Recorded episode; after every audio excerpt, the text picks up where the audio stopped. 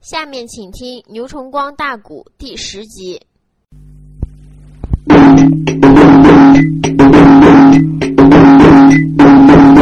山岗内上来了一人，黑风高，当啷没啷，手里边摇摆一口刀，鲁东兵马背子吊鞍一声吼，来者金贼听分晓，我问问你的名和姓。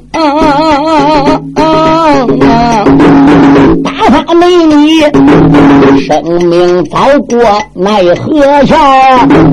这个贼马被刁鞍的呵呵笑。小诸葛两军阵前听分晓，我本是黑水的国里大元帅，名字也就叫黑风高。他说的恼来，这个带着怒啊！一口的刀对准了路灯，顶亮飘。小诸葛一见心好恼，张忠也拖过枪一条，二郎的单山往外架，兵人交加放光好，来往往战场上只打。这个十来趟啊，没分出谁胜谁败，被水闹。陆总兵啊，马背的招安，把枪一抖，这根没枪啊，对准了反帅黑风高。那个内贼忙忙的抱刀来招架。陆东明忙忙的抽回了枪一条，啊他把枪嘟噜抽回来，啪啦把枪端打后边，先上去弹棍使了，对准黑风高脑袋瓜子，唰砸下去了。黑风高见此光景的忙躲闪呐，这一枪管打倒他的后胸上，只因那位他马背吊鞍去躲闪的。打完没啦？被打的热血吐在鞍桥。啊的那个贼，两军的疆场败了阵呐。金兀术一阵阵的皱眉毛，巴啦啦磕开能行吗？张忠要把个福来捞，身背后过来大将金牙虎，喊了那声：“王主你不知听分晓。”金木战场去走马，倒看路灯有多高。简单说，陆东兵连战金国六员将，金屋内住国民的烈火冲胸烧。小诸葛鲁登一根银仗杆在北门外战败了金国六员将，而并且还列到一个矮个。哎，这个矮个是头一个叫干到的，金兀术受不了了，哎，谁也不要上阵了，本郎中我上。这个家伙上来了，罗登见此光景，怒火上撞，话该说也说了，我跟你们有什么可讲，反正仇人见面，分外眼红，枪到，对准金兀术炸去了。刚才跟其他战将打仗，多少还留那么二分力量。这一枪被金兀术炸去，力量已经灌到十二成，灌到几根几根，恨不得一枪把他炸成烂泥才是个心声。金兀术哪里怠慢，伸手抓过龙头凤尾的可大斧头，往上边个一亮，这个金雀开山虎接到枪了，说开呀！人，路灯这一根长枪没扎翅膀，飞开哟，我让开外，当背发马，手压汤血。卢总兵说：“小兵把枪使着跑啊，跑！”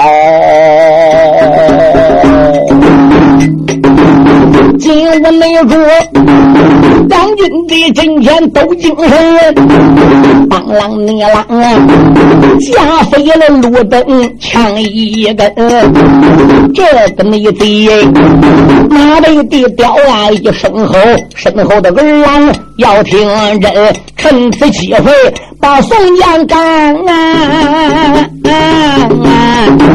几次没数，带领着所有的东西来攻城门。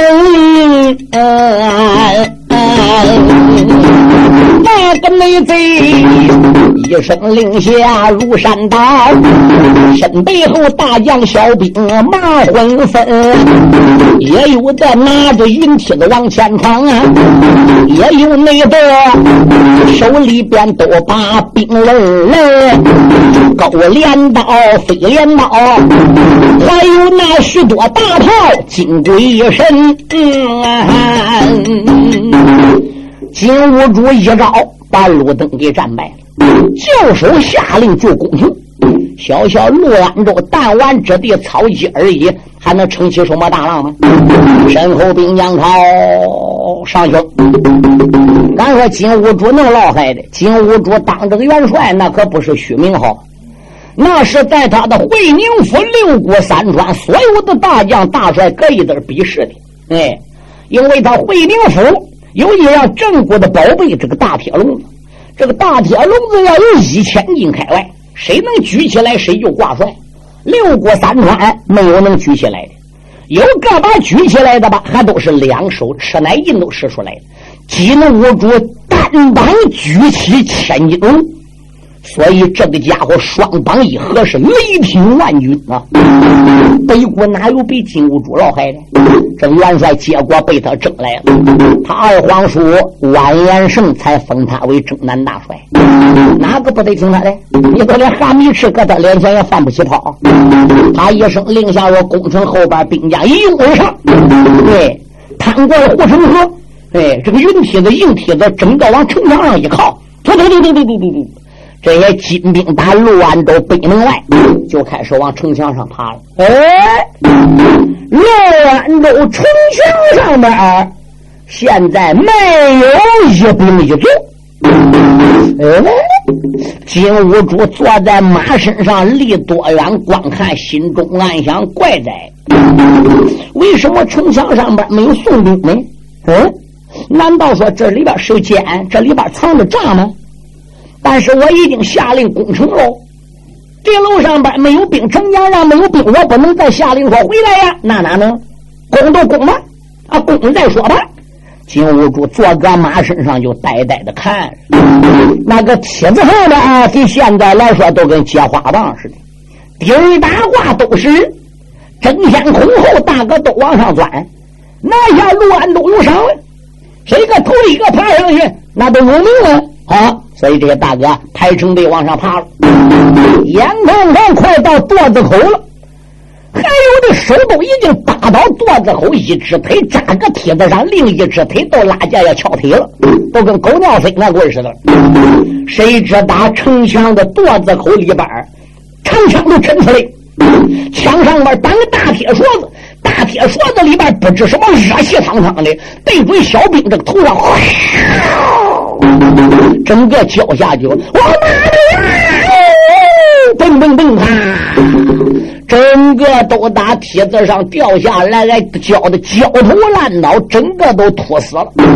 战斗死，碰着都亡。你说金兀术一看，他也攻城的小兵死那么多，他能让吗？上，哈哈叫后边小兵又奔上上，眼看爬到上里边铁锁子一伸，里边什么往下一倒啊！我的天哪！俺吐死横喽！金兀术下令攻城，下边冷弓跃箭往城墙上射。当然，宋兵也不能说一个不死，更不能说一个不伤。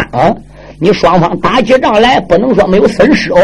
宋兵损失连金兵的十分之一都难有。金兀术吃了大亏。军师啊，他喊哈密赤的。哈密赤说：“什么事？这是怎么样一回事呢？”哈密赤说：“色狼主，赶紧传令撤兵，不要再攻城了。刚才有一个宋兵打垛子口，被我们的凋零箭射伤了，一头栽下来。这个受伤的宋兵被我弟兄抓住了，我刚才已经审问清楚了。那个枪上绑大铁锁子，铁锁子里宋兵往我们兵头上浇东西，弄得热气腾腾的。宋兵跟我说了，那个东西名字叫拉枝啊。嗯，金兀术说什么叫拉枝啊？哈密赤说拉枝这个名字是小诸葛陆登给起的，名字倒好听。实际上边色狼主，你知是什么吧？狼主说：“我不知道。”哎呀，是人的水，人的大粪、大便、小便，这个脏水放在个大桶里、大缸里边搅，再加上毒药，毒药跟着大粪水搅遍之后，底下开始加火烧，烧的滚开，就用铁勺子一挖，对你头上一倒，这个毒气开的怎么？烧开的滚锅，都往你头上一倒。这马上马都给你浇死了，毒素你皮肤都钻进去了。这个都是最毒不过的，无药可解。这是小诸葛给起名叫拉枝。你说金兀术给气的鼻子都气歪了，打扫战场，回奔大营朝。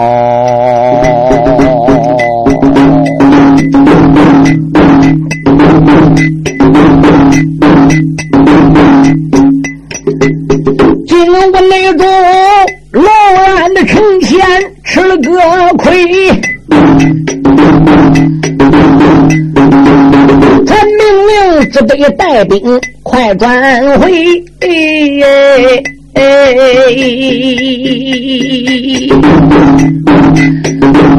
大营的里边窝着个火呀，他都跟那个灶坑里边烧王八似的。列位听清，爬没有法爬，气儿还没有法出。这个家伙是憋气儿在窝火。牙关的紧咬，没头皱。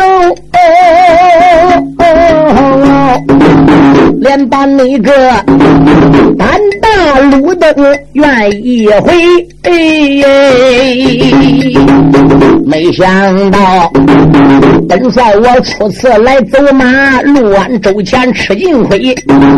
有一那天拿下你六安城一座呀，我叫你全家的老少倒下 K。金兀内主，他不禁的哑巴恨，哈密是报完兵手笑微微。四郎主，军家胜败啊，这是个常事。兵书上边写的，你也不是不明白。人生在世，哪有常胜将军呢？初次受挫，你也不要贪生害气啊。我们呢，再另想办法。陆安州总有拿下来的一天。从今天往后，列位听清：金兀术上战场走马，陆登就挂免战牌。怎么的？陆登别看战场连胜数人，连金兀术一下也没成啊，兵人都架飞了。人家再去要战，你说他要露头，金兀术不一斧子给他砍死啊？挂免战牌。他要来攻城，列位听清。这陆安州里边的宋兵，那可以说都拼命抵挡，滚木雷石、飞瓶火药又多？多少次没拿下来陆安州？金兀术这个大兵就这样，列位在陆安州北门外边停顿下来这一停都是个把哟，数次攻城没成功，可陆安州里边兵也折了不少。总兵陆登一声令下。连城里的老百姓怎么样，都出来帮着守城。哎，陆总兵知道哪里，老百姓就打到哪里。家里有年轻的孩子怎么样，整个都送到陆老爷手下来当兵。怎么的？俺陆安州一失手，俺大家也得做亡国奴吗？从古至今，我们中国人打起仗来，那可以说是最讲血性不过的。嗯，金兀术患难，哎，搁大营里边吃吃不下。喝喝不下，啊，睡睡不着，脑子里一天到晚华虑怎么只把路灯干倒，怎么只能把陆安州拿下来。哈密赤啊，看金兀术啊，也就渐渐的消瘦了。这一天下午他没有事儿啊，他跟金兀术商量，我们出去散散心吧，围绕陆安州这个城市周围，咱们转转啊，看看从哪点有攻城的地方。强者要智取，弱者要力敌。啊，陆安州这个城易守难攻，咱不能硬拼，这样硬拼损失太大了。金兀术在军师哈密赤的劝解之下，带一二十名亲兵，就离开大营，围绕陆安州出来转转的。哎，谁知刚到一片树林前边个，就听着树林里边咯吧一声，好像有人戳树枝的那个声音呢。金兀术说：“来人！”树林里边肯定有人，走！二十多名亲兵哇啦一声，还不如就过来了。没多会儿，打树林里边搜出来一个人，报告郎主，我们抓到一个宋朝的奸细。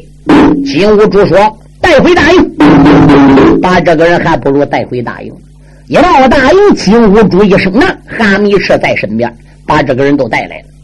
在场的金国所有的政府偏将，再一看带来这个人，年龄有三十来岁，俩眼金灵灵的，头戴随风刀的帽子，身上穿蓝褂子比较短，腰连了一根带子，足上蹬一双旧鞋，啊，灰黑的中衣啊。这个人当时之间呢就说了：“对，帅老爷，你把我抓到你们大营里，不知有何贵干呢？”金兀术把面前的火案一拍，我把你胆大的奸细吃了雄心吞豹胆，来到陆安州干啥？在树林里鬼鬼祟祟，被本郎主金兀术抓住，你还不承认吗？好好的老实讲了，拉倒，不然我马上传令把你头给你割下来。这个人胳膊一打软跪下，哎呦，原来是帅老爷，原来是四郎主。小子光听说了，从来没见过你老人家尊容。小子给你磕头啦！小子可不是奸细呀。嗯，金兀术说：“你不是奸细，今晚我们在陆安州这个地方打仗，你是来干啥的？”呃，我不瞒你说，呃，四郎主，因为我啊是个做生意人，常年呢我是跑皮货的，把你们那边的皮货往我们呢这个关内带。上一次我带来有一百多张皮货，没有带了，我就丢在陆安州城里开店的我一位朋友家里。谁知道二番头回来想取这个皮货的，你们兵都来打陆安州了。这个陆安州四门的陆东明啊，天天给门封上，男女老少不许出也不许进。我这个皮货都没捞到拿走，我赶急我乱转。嗯，白天有时我不敢来，晚上我来转。但是转八圈了，村子也捞不到进城。今天我没有事了，晓得我又出来转的，所以呢，我捞到过松兰了，被你们发现了。你们误认为晓得我是奸细，我哪是奸细呢？哦，金兀术说：“既然如此的话，说就把他放了吧。”哎，军师哈密是说：“慢，这个人正是奸细。”金兀内主大营的里边要放人，哈密是报案兵手把话云，出言来没把别人叫四郎主不知，听来一问，这个没准儿林爷的历史会讲话。啊啊啊！我发现呐，他大营之中不怕人。假如果他是一般的老百姓啊，见我们十有八九吓掉了魂。金兀术闻听此言，忙说：“对呀，嫂，看看他身上边可有一切公文？”嗯金兀术一听，哈密赤说：“有道理。”那一般老百姓要来到这万马营里边下海有困难。你听这孩子，妈妈说话伶牙俐齿，一字不颠倒，两眼老吼吼的，搁眼眶里乱滚。嗯，啊，真不烦了。搜搜看身上有什么没？身上给搜焦眼了，人哪没搜到什么？呃，军师没搜到。哦。哈密师说：“让我来亲自搜。”大家心话都搜焦了，裤裆都摸三把了，什么没摸着？你又能搜到什么？哈密士围绕这个人身前身后、身左身右搁这转，连转几圈子，俩眼乐吼吼奔这个人看。这个人，俺军师哈密赤给羞的浑身发毛，汗毛孔扎沙沙，开始害怕，有点盒子。来人呐，哟，把这个人的头发把子给我打开。过去这个男子也是个长发，他弯成明星鸡，搁头上边啊，用管子给他插起来别起来的。把这个头发钻子给我打开，这个人吓得往地下一蹲，两手抱头：“你们要干什么？你们要干什么？”这些小兵啊啦一声过来，嗯，把插在头发钻子里这一根铜管子给拔下来，当啷撂地下，就把头发把给他塞开。头发里拔左一遍右一遍，什么没拔着？先生，军师，什么也没拔到啊！金兀术心中暗想：哈密赤，你这啥样喽？哈密赤笑了。上前弯腰，伸手打地下，把头发钻里拔出来那个铜管子给拿过来，往金兀术面前一送，说：“四郎主，东西就在这铜管子里。”金兀术说：“这铜管子里有什么呢？你看没看见这个铜管子比一般人插在头上边那个管子粗啊？嗯，还不错嘞。这时啊，哈密赤取来一根针。”在这个铜管子里啊，开始挑了，打这个铜管子里拨出来一个小纸卷很细。他把这个纸卷慢慢打开，往金兀术面前一送。三郎主大元帅金兀术山木奔着纸上边定睛一看，哎呀，这上边一字一行，我可就望见了啊！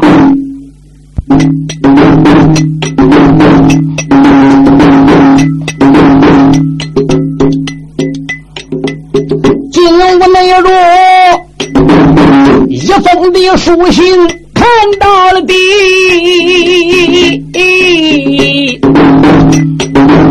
止不住无名烈火往上冲，原来没把别人叫，两边的武士们不知要听清，赶紧紧。你把个奸细拉出去，哎，谁是这谁的把头领？这个贼一声的令下如山倒，手下的兵将忙不停，单起此人刚要走，慢着，哈密士又把个狼主贼一声，狼主。不必动怒，暂时不要杀人。你把书信呐，再给我看看。金兀术把个书信递给他看，说了：“你看，能不该杀吗？正理正当都是奸细。”韩明士拿过来又看一遍，敢说这信上边写的是什么？哎呀呀，这个人闹半天姓赵，名字叫赵德胜。是陆安州南边两郎关总兵韩世忠架下的将，韩世忠叫他的将赵德胜来陆安州啊，给总兵陆登小诸葛送信。这信上边呢写什么内容呢？就是说两郎关的总兵韩世忠对小诸葛陆登说的啊，现在皇上已经飘旨了。快马打青虫动身，已经赶往沅梁。皇上命令沅梁节度使，也就是总兵，姓孙，叫孙浩，立即带兵离开沅梁关，哎，赶往这了陆安州去支持总兵陆登。不过，沅梁节度使孙浩是朝中里大丞相奸贼张邦昌的人，人都知道。孙浩是张邦昌学生，哎，这一次领兵把元良动身赶往陆安州，万一这个丞相张邦昌和孙浩要跟金兀术有私通，哎，趁着你开城把孙浩放进关的时候，啊啦一声金兵攻进城，怎么办？或者说孙浩领兵进你的关了，必然要求走马，孙浩走马世家。那要故意把金兵放进你陆安州怎么办？所以韩世忠这个信送来给陆登道，小诸葛要留神啊！万一元良总兵孙浩要率兵到了，最好不要给他开城，哎，防止金兵跟张邦昌有私通。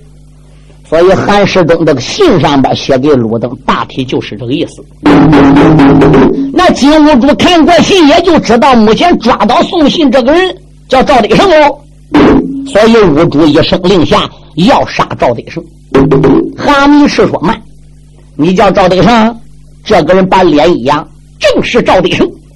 既然已经你被你们识破计谋了，要杀你就杀，要剐你就剐，杀剐成龙。”绝不含糊，就走领土，不算宋将。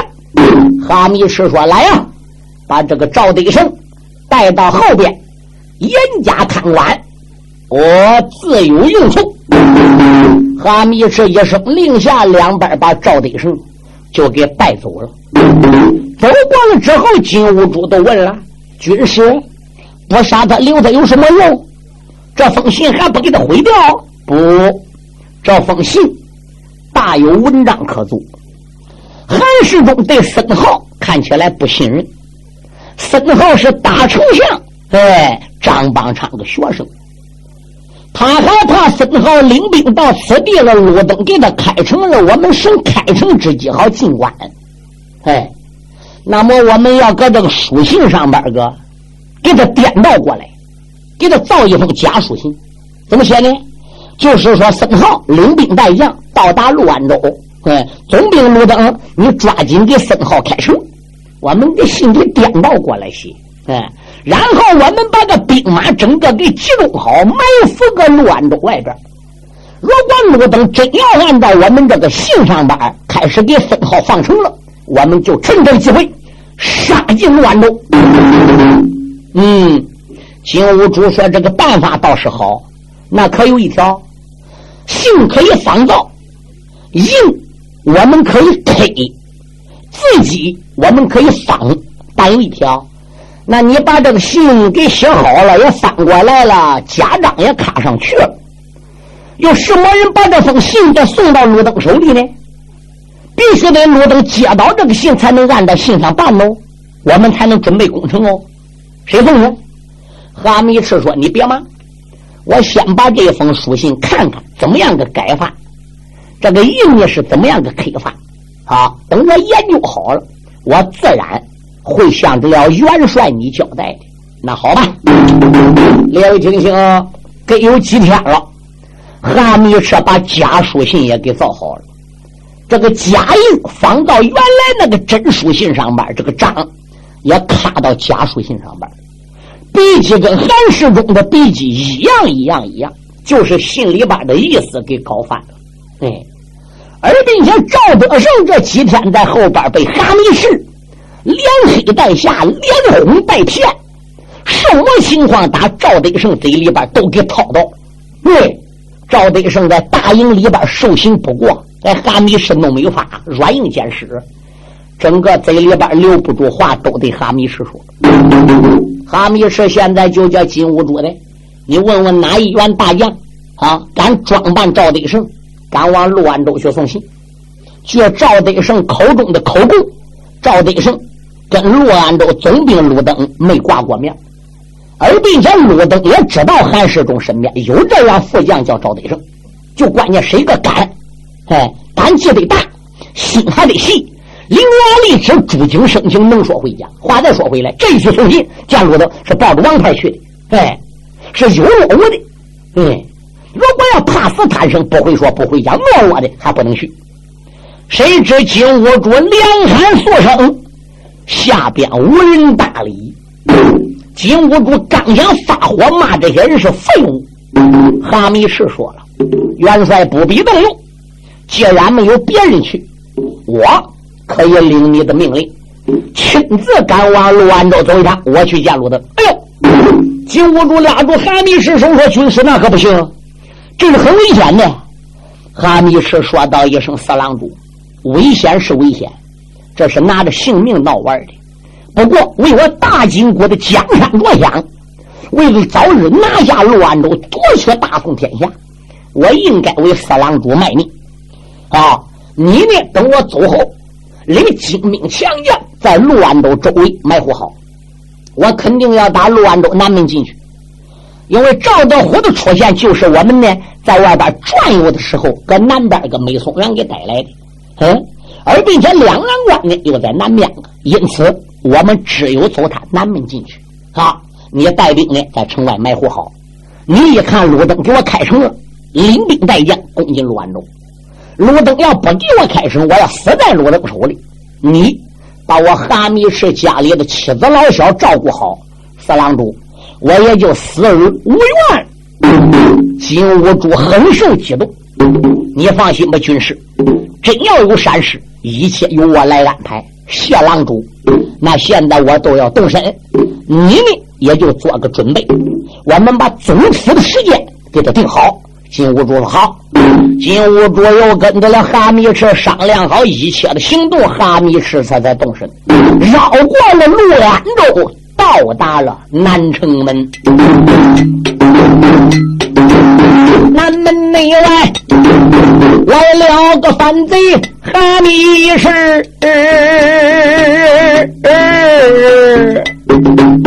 换过了装嘞，他穿着我国那军衣，他穿这个衣服是赵德胜的衣服，自己背过那一套衣服，整个搬个城里边了。这是内后地楼上兵丁高声喊：“呐站着什么人？好狗的外边把命提。”哈密赤闻听此言，忙报万弟兄们不知听断的，不瞒你，我领着韩氏总兵的令，乱内州来见总兵有机密。赶紧内进，报给那总兵小诸葛，我要把这一封书信交在他手里。小兵一听说是两岸关总兵韩世忠、梁红玉夫妻俩差来的，再一看看他呢，就是一个人，就自己，没有什么了不得的，这就把吊桥给放下来，让他打吊桥上过来。一过护城壕，就来到城墙下边站着了。你稍等一会儿，我们去报告给总兵老爷。总兵老爷让你进，你才能进；不让你进，你就得在下边待着。好的，弟兄们，我等着。这时有小兵回城，就报告给鲁总兵哦。鲁总兵，这个城市被金兀术逼得没有法招天四门啰嗦。城外人捞不到进城，城里人捞不到出去，怕金兵生机会来攻打陆安州。此地已经是三三四十天的断绝了买卖了，城里老百姓捞不到出去，急坏了；城外人捞不到进去，也急坏了。但是这战争年年没有发哦，嗯，京城里皇上也没来信，教兵也没到。哎，韩世忠嘛，接到他书信，接没接到也不知道。韩世忠呢，到现在也没有影。他现在猛然听说两郎关总兵韩世忠叫人来送信了。哎，总兵老爷陆登亲自动身离开总兵府，赶紧来到城门里边个顺着马道上城墙。赶紧来到城墙上边个，他就开始问小兵咋回事小兵说道一声：“老爷是那么样那么样一回事人呢，呃，就在城墙下边个。嗯。陆老爷伸头奔城墙下边个一看，哎，城墙下边果然站着一个人啊，八尺多高，白不净一张脸，穿的是个军衣啊。陆老爷这时就说了：“你是什么人？”不瞒老爷说，我乃两郎关韩总兵身边的副将，我姓赵，我叫赵德虎。列位听清，哈密赤这个孬小子三进中原。会说一口流利的中国话，那可不简单，比咱自己中国人说还流利。哦，赵德虎，我来问问你，你在韩总兵身边已经做多少年事啦？不瞒陆老一讲，小子在韩总兵身边已经当差十三年了。哦，那既然你跟随韩宗兵十三年了，我来问你，韩宗兵有没有老婆？有，叫什么名字？梁红玉。嗯，韩宗兵有几个闺女？有几个儿子？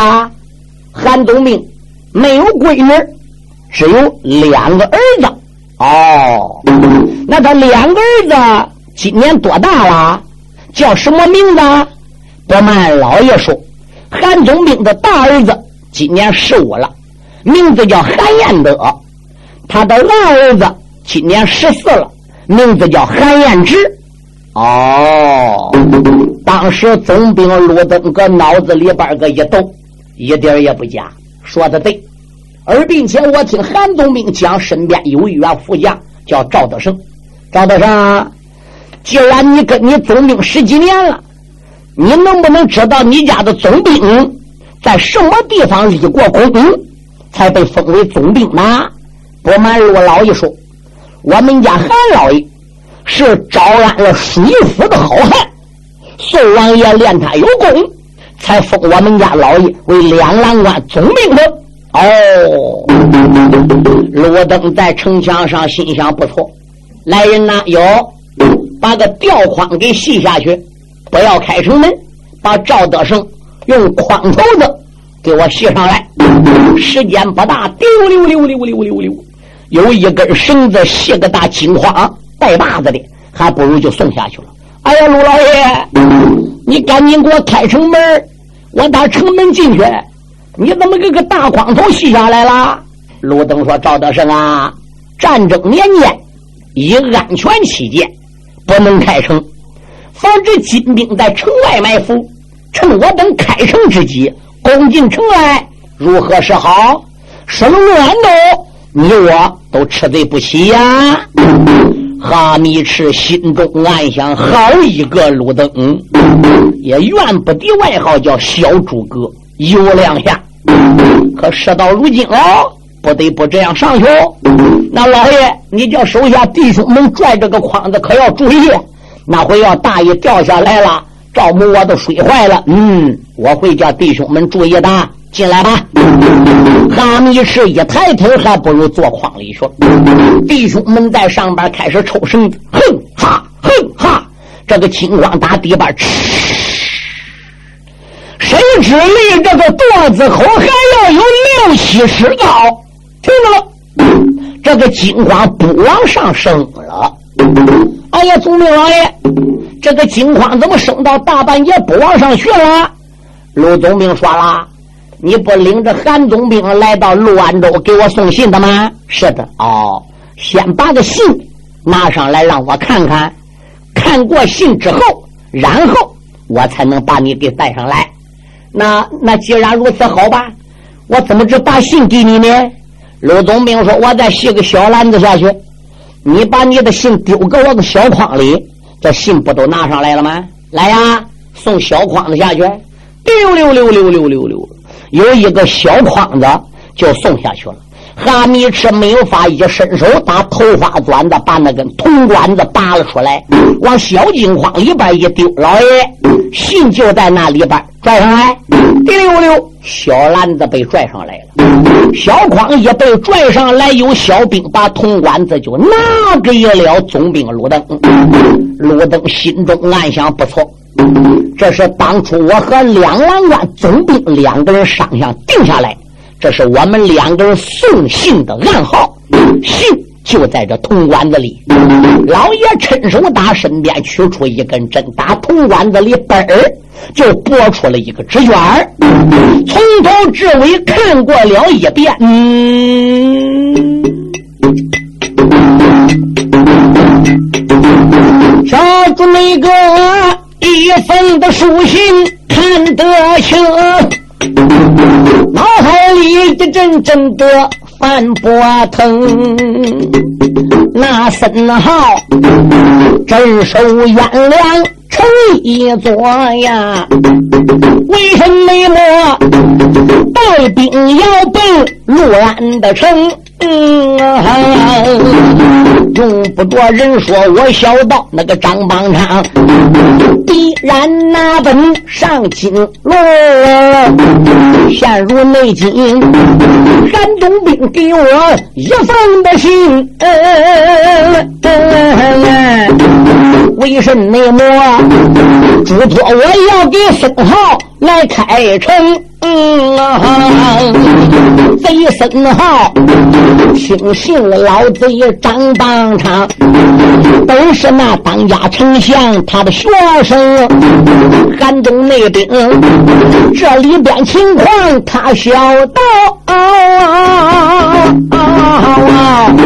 信上那边呢，他这样劝我为哪动？孙浩和张邦昌的关系，韩总兵不是不知。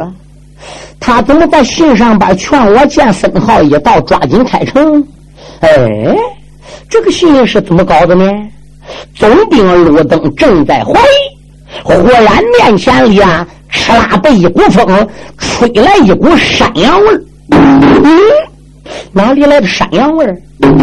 总兵路灯把这个信仔细往鼻子上边一搁。